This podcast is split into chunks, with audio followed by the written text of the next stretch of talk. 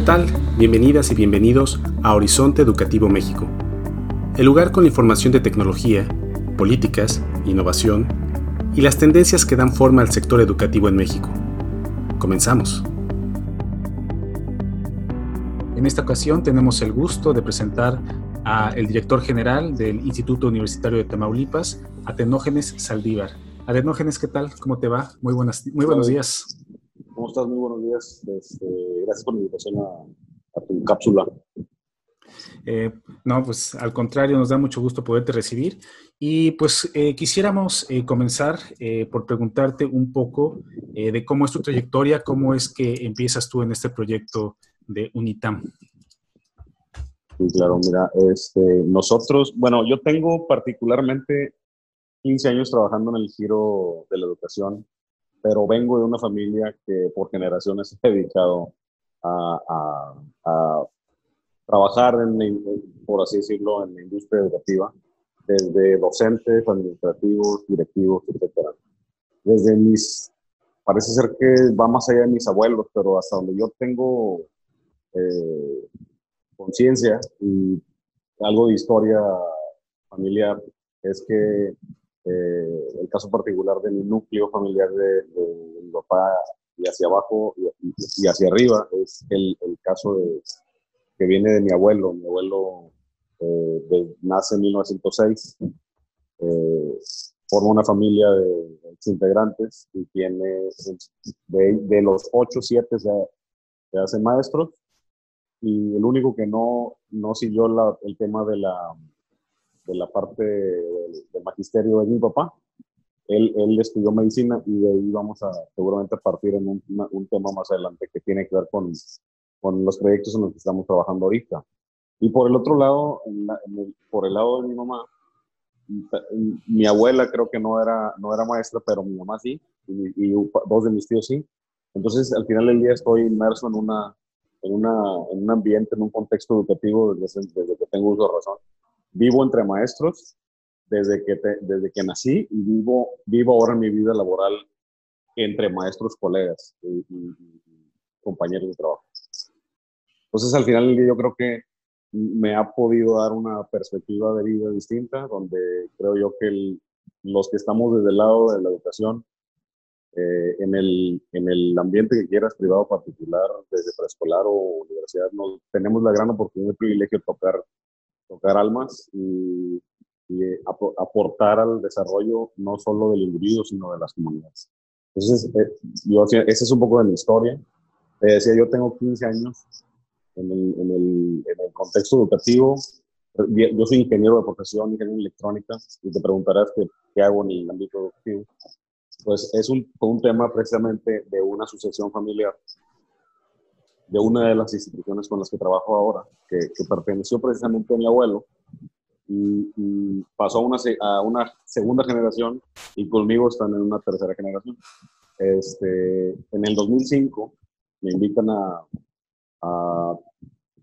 tomar las riendas de la institución, que es la Escuela Preparatoria de Tampico, y desde ese entonces estoy eh, al 100% en, en en todo lo que tiene que ser la, operación de lo que ya tenemos y proyectos nuevos, que también ahorita lo podemos ir comentando. Este, la, la, el Instituto Universitario de Tamaulipas, el que bien, bien me presentas, este, nace hace 10, no hace 15, junto con mi carrera laboral, ¿no? O sea, al final del día llego a un proyecto y de ahí se gesta otro, se, se instituye valga la redundancia, del Instituto Universitario de Tamaulipas.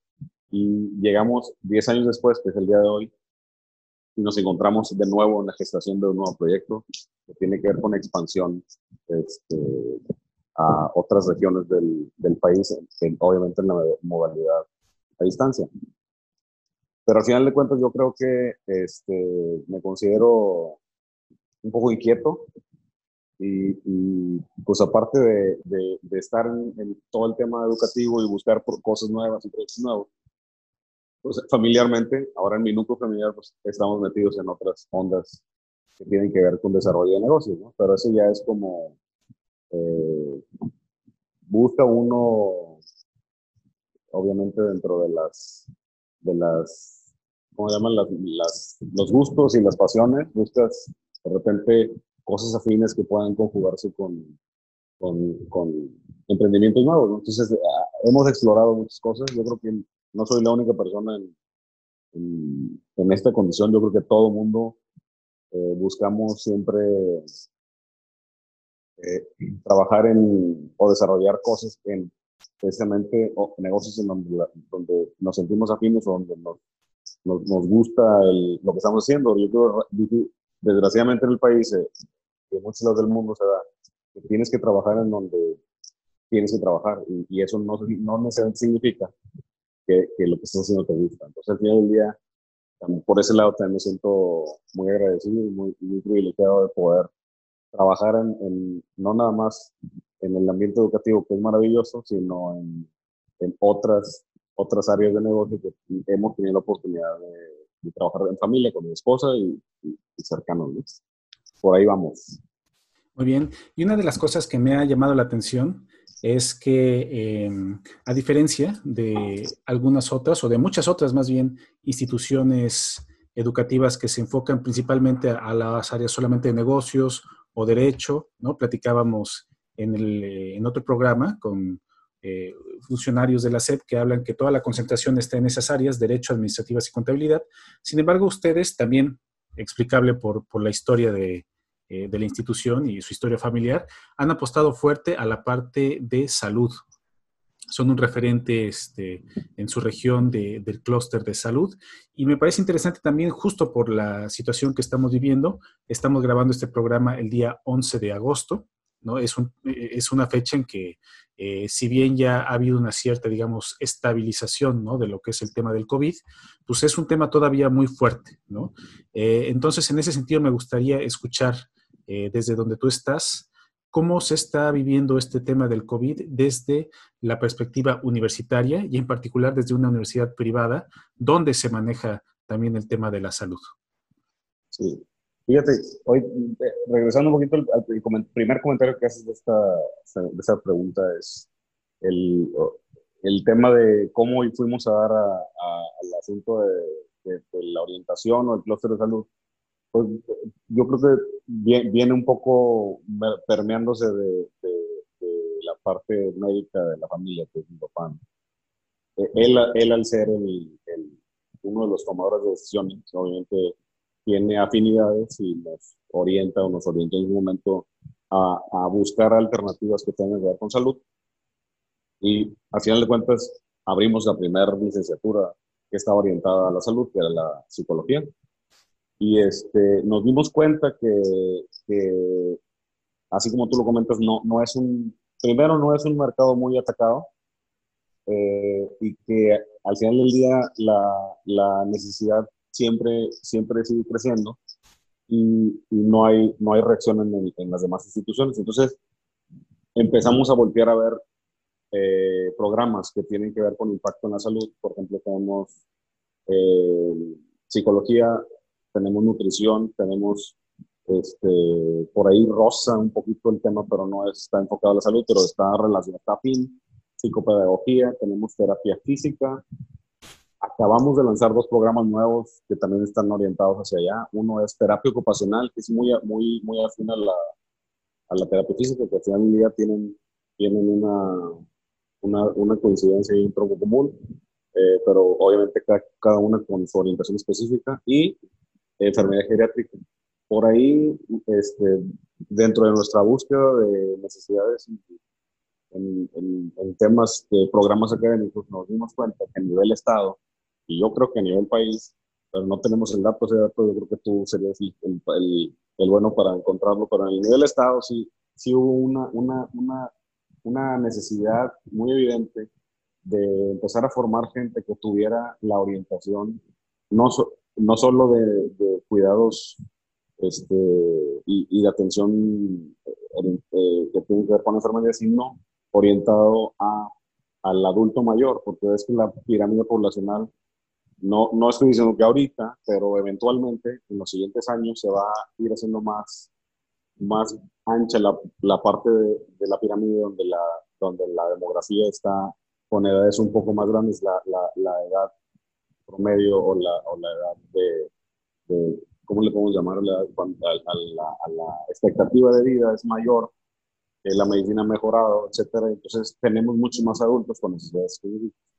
Y ahí entra, de lo que hemos estado viendo y platicando, el tema de, este, cuidado a los, a los adultos mayores y, y, ayudar no solamente en su, en su cuidado, sino en su posible reincorporación. Si tienen alguna situación de algún accidente o alguna enfermedad degenerativa, etcétera, el tema de la terapia ocupacional. La terapia. Este, esos son lo que nosotros estamos hablando como clúster en particular. Y ahora, de lo que tú comentas, ¿no? O sea, ahí obviamente hay dos, dos este, situaciones que yo creo que vale la pena tocar en el asunto de esta nueva normalidad, de las situaciones en las que nos ha metido esta contingencia, es eh, precisamente hablando de programas y planes que, que tenemos que voltear a ver para, que, para, para abordar y tocar temas que tienen que ver con, con, con gente preparada para, no nada más para, para cuestiones administrativas, sino que qué, par, qué parte del, del, conocimiento debe estar integrado dentro de, sí, sí dentro de las empresas, pero que estén observando siempre este tipo de medidas que estamos aprendiendo a implementar, que, que tienen que ver con, con higiene y salud pública, este, o, salud en el trabajo, etcétera. Eh, ya, ya hemos estado trabajando con un plan que está orientado a eso. Eh, desgraciadamente ahorita estamos detenidos un poco por el asunto de, la, de, la, de los trámites, inclusive el ajuste de horarios, el, el, tener que trabajar fuera del instituto, el tener que atender, a, o sea, se, ha, pareciera que no, pero se ha multiplicado el trabajo.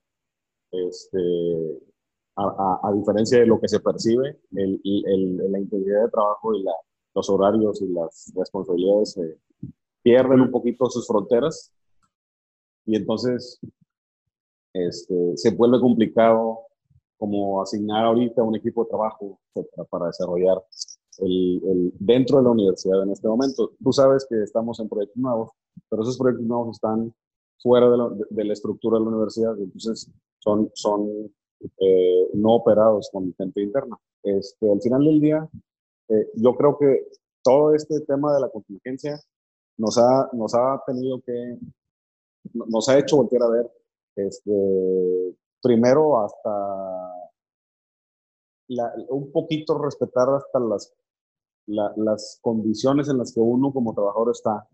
Este, digo, me refiero a mí, me refiero a, a todos los que trabajan con nosotros que están en casa porque no es lo mismo estar en oficina y nadie te molesta y estás concentrado en lo que estás haciendo, a estar en casa, ser responsable por hacer tu casa, cuidar a tus niños, porque normalmente están en casa también, y también la pareja está en casa y, todo el mundo quiere usar la computadora o todo el mundo está haciendo sus cosas y de repente, por ejemplo, estamos platicando muy tranquilamente y no tarda en aparecer por ahí alguna, alguna llamada de alguno de mis hijos porque andan, andan danzando por aquí por lo Y entonces es, esa situación de estar con la atención por todos lados y, y este, sin fronteras de privacidad, sin fronteras de concentración, hace que el trabajo se convierta en una situación mucho más estresante y súmale el estrés de que no te quieres enfermar o que tienes enfermos en casa, súmale a que no tienes dinero, que estás con problemas de, económicos en casa. Eh, se, convierte en una bomba, ¿no? Que en muchos casos, en muchos casos, puede ser una bomba de tiempo. Hay quienes sí lo han sobrellevado, hay quienes han terminado eh, con violencia, este, etcétera, pero yo creo que sí, sí por ese lado, eh, así se ha convertido en un reto, no nada más para nosotros, sino para la gente que está en casa.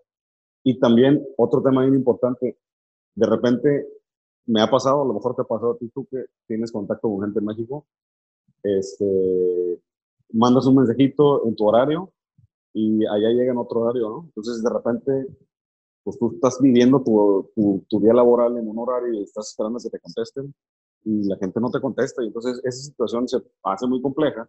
Hay quienes sí lo pueden tolerar, quienes no pueden sobrellevar bien y quienes no, eso los truena, pero pues tienen que entender que no, no tenemos que marcar límites muy, muy, muy, este, muy contundentes en el tema de la, de qué tanto te voy a exigir, este, porque si a mí de repente se me ocurre, porque me ha pasado, ¿eh? tampoco te puedo decir que no, este, te mando un mensaje a las 10 de la noche, 11 de la noche, acá, o sea, obviamente en horarios comunes, y, y hay quien sí me contesta y hay quien no me contesta. Pero yo desde cuando, cuando sé que es tarde, les mando por adelante, no me contestes, te lo escribo para que, nada más que no se me olvide porque me acordé ahorita y, y hay quien obviamente te contesta en ese momento y hay quien no te contesta hasta uno o dos días después. Si es sábado, por ejemplo, hasta el lunes. Pero bueno, es bien difícil, o sea, uno, uno puede decir, no, sí hay que respetar toda la, la, situación del tiempo y, la, que, no, que no haya problemáticas con, con las relaciones entre los, entre los, este, o que no haya, tratar de que no haya tensión entre los trabajadores por el estrés y lo que tú quieras, pero es bien complicado mantenerlo y hablando, aunque tú lo digas fácil, es, hasta uno es bien difícil ejecutarlo y, vivirlo. O sea, tiene uno que ser mucho más flexible, mucho más, este, como más zen para, para, para que las cosas no salgan de control, porque en la oficina puedes tratar de controlarlo, pero a cada quien en su casa es mucho más complejo. Sí, totalmente. Esto que dices, eh, nosotros lo hemos observado en muchísimas instituciones, no solo en México, sino en todo el mundo. Eh, recuerdo algún, alguna conferencia que escuché con eh, universidades en España y en Italia, que como recuerdan, pues fueron los primeros donde se lugares donde se dio muy fuerte esto del brote del coronavirus todos estaban corriendo por aquí y por allá, este, entre la cuestión síncronas y asíncronas que tú dices, ¿no? Que mandas un mensajito a una hora y este, otros lo reciben a otra hora para ellos y es un relajo. Yo justamente hoy hice una llamada sin querer a, las 12 de la noche, ¿no? En hora de México, ¿no? Entonces, estamos así siempre todos, ¿no? Eh, también las partes del equipamiento en casa, ¿no? O sea, todos estos temas son los que hemos visto que están pegando a nivel eh, internacional, ¿no? Entonces también es interesante ver cómo cada institución eh, va encontrando las formas, ¿no? Va este, encontrando sus formas de resiliencia para, para poder hacer frente a estas eventualidades. Y también me parece muy interesante desde la perspectiva, perdón, de eh, el clúster de la salud, porque ahora también eh, otro fenómeno que hemos visto es que la gente que trabaja en la salud se han vuelto literalmente los héroes, ¿no? Que la gente a las enfermeras pues sale a la calle y les aplaude, ¿no? Y la gente de terapia eh, ocupacional, pues ahora resulta que es una competencia y una carrera clave porque todos nos estamos volviendo locos en nuestra casa, ¿no? Y alguien que sepa realmente desde una perspectiva médica, profesional, terapéutica, saber qué hacer, ¿no? Este, con, con, con, este tipo de situaciones, pues es bastante valioso, valioso, y ya no decir la parte de la gerontología y la geriatría, ¿no? Que por, como, como, dices tú es, es correcto, este, desde la perspectiva también lo hemos visto, eh, pues para allá vamos, ¿no? Y ya en cierta manera ya estamos, ¿no? Hay todo un tema ahora también con el agente de adultos mayores, los problemas de la salud también que están surgiendo con esta pandemia, pues es algo que cae directamente en su área de expertise. Así es.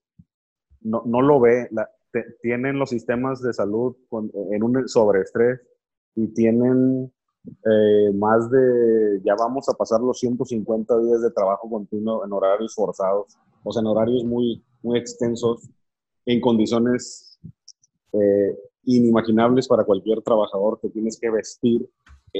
A lo mejor en, en lugares templados, como en Toluca, o en, o en, o en, la altura del, del, país, pues a lo mejor podrías pensar que está tranquilo el, el clima, pero si aquí en, en, esta zona del país que es tropicalona, que hace calor en serio, húmedo, por ponerte una, una, un comparativo, tú puedes estar en Mexicali a 45 grados o en Monterrey a 40, 42 grados y el calor, hace un calorón infernal, pero es un calor seco.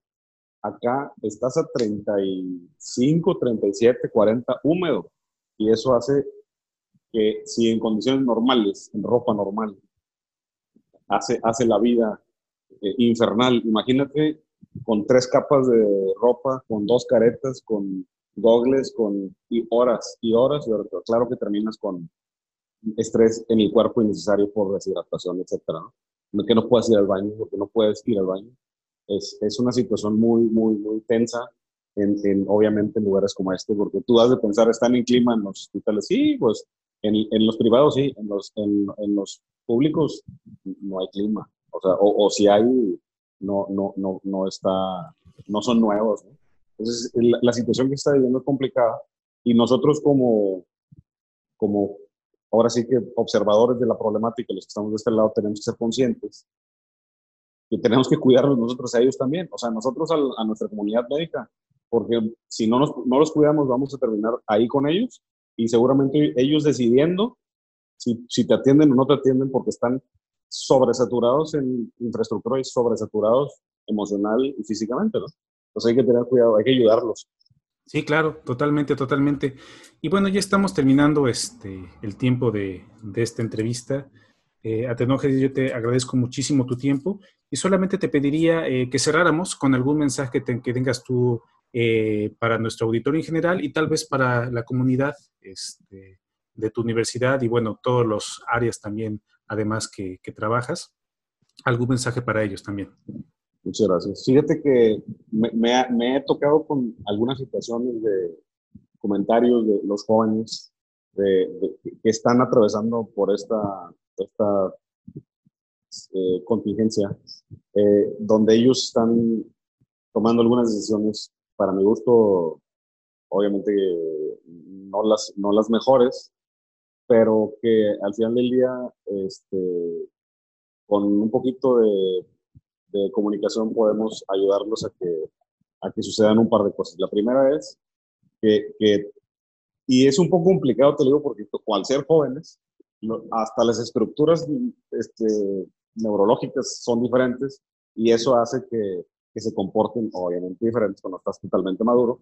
Hay que ayudarlos a entender que las situaciones que están sucediendo en la calle no son menores y que, no, y que vean más, y que generarles conciencia para que vean más allá de ellos mismos y, y, no, hay, que ellos y nosotros juntos ayudemos a no hacer más grande la problemática que hay en la Primero, ¿no? Y la otra es que he visto mucha gente que ha tomado la decisión de no continuar la, escuela porque pues, esa distancia y no se quieren meter. Esto no va a durar toda la vida, pero al final del día lo hemos visto muy, muy seguido y es una situación común el, el, que no continúa inmediatamente sus estudios es muy probable que termine no estudiando. Entonces, les invitamos a que, no, obviamente, a nuestra círculo de influencia, a nuestra gente que va con nosotros, no, no, no necesariamente va orientado hacia ese mensaje, sino a, ahora sí que no dejen de estudiar al, a la institución o a la universidad que quieran, pero no dejen de estudiar esta situación es pasajera, esperemos, porque ya están a la vuelta de la esquina las vacunas. Estamos hablando tal vez de este semestre y este semestre ya, ya casi se acaba. Ni ha empezado, ya casi se acaba. Son cuatro meses que, si ya llevamos cinco encerrados, cuatro meses que son. Entonces, yo creo que hay que empujarlos a, toda la comunidad que escucha, papás y, y chavos, que no, no suelten, no suelten el, el, el, ritmo, que no, que no se desenlacen de que sigan a su siguiente nivel educativo y que obviamente van a tener que sacrificar por ahí el, la parte social, la parte de convivir con, porque esa, esa parte la buscas como, como joven, quieres convivir con tus compañeros, bueno, en esta ocasión pues es una, es una, es una excepción, no va a ser así y, nada más no, no, no suelten la escuela porque de ustedes eh, obviamente nosotros somos, no, ellos no son el futuro México, son el presente México. Entonces necesitamos de ustedes, de los chavos, para, para seguir construyendo este, eh, estructuras, instituciones, sociedades, familias firmes y poder este, regresar a la tranquilidad social. Al final del día, nosotros, en cada uno de nosotros está el poder aportar un granito este, a nuestra sociedad en, todos los temas, en seguridad, en el de, en el de, en el de salud. ¿Cómo? Pues tú ayudando a no enfermar a la gente, o cuidándote tú de no enfermarte, a, a ser consciente de que, la, de, que la, de que la problemática que está alrededor tuya no es ajena a ti, que tú puedes ser parte de la solución, es, es, es bien importante. Y, y, solo así hacerlos partícipes de esto, es que vamos a salir adelante. Entonces, yo, yo creo que las instituciones tienen gran parte de, la responsabilidad en ese sentido y obviamente el, el, el, necesitar que estén ahí para poderlos orientar y encauzar es importante, no dejen la escuela. Y obviamente pues los invitamos a nuestra institución, al Instituto UNITAM, eh, que estamos acá en el sur de Tamaulipas, para que conozcan nuestra parte educativa y, obviamente este, estemos juntos para poder aportar al final del tiempo. Claro, totalmente. Eh, nosotros sabemos que eh, mucho de la experiencia universitaria, como tú bien dices, para los jóvenes, no es solamente la adquisición de conocimientos, sino es también la socialización, conocer gente, salir de su casa, estar en un contexto distinto, ¿no?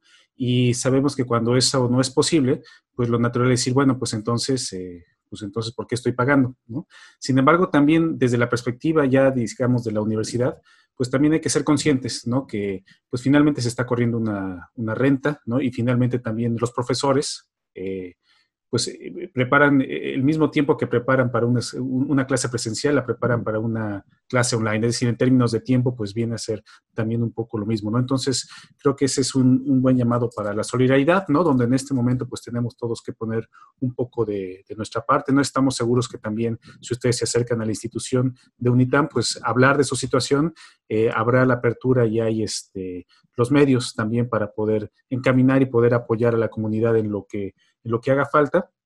Y bueno, sabemos también que todos los, todas las carreras son valiosas, pero muy en particular y en este momento, la importancia que tiene que la gente de salud, eh, la gente de enfermería, la gente de nutrición, gerontología, geriatría, ¿no? todas las especialidades eh, que tengan que ver con la salud, pues, pues se gradúen, porque como decías también, es cierto, hay un gran déficit en México de ese tipo de, de carreras también. Sí, es, bueno, ya para, para cerrar mi participación, te quisiera robar un minuto más, nada más para para darle, darle un, un, reconocimiento enorme y un, gran agradecimiento a todos los docentes que nos, se nos están rifando en todas las instituciones del país. Créeme que lo que yo he visto desde mi trinchera es que, que a pesar de que tú piensas, bueno, el, el, papá o el alumno piensan que, no que, es diferente o es menor el trabajo, eh, se ha multiplicado como no tienes una, una idea. Es, es es impresionante ver cómo la, la demanda y la exigencia ha crecido de manera este, exponencial hacia, hacia, y la presión hacia el docente. ¿no? Entonces, los que siguen en esto y los que están entrando en esto, mi gran reconocimiento, eh, gracias obviamente a, a, ellos, las, todas las instituciones siguen operando, independientemente de la, de la parte que el alumno sí te pague y que sí tengas infraestructura o no. Si no hubiera docentes, no habría magia en los salones. Entonces, sí, sí creo que ellos son eh, los que deben de llevarse, así como las enfermeras y los médicos en los hospitales, los maestros son los que tienen que tener todos los aplausos dentro de las educativas. Así que muchas gracias y este, que, que sea 15 de mayo todos los días del año.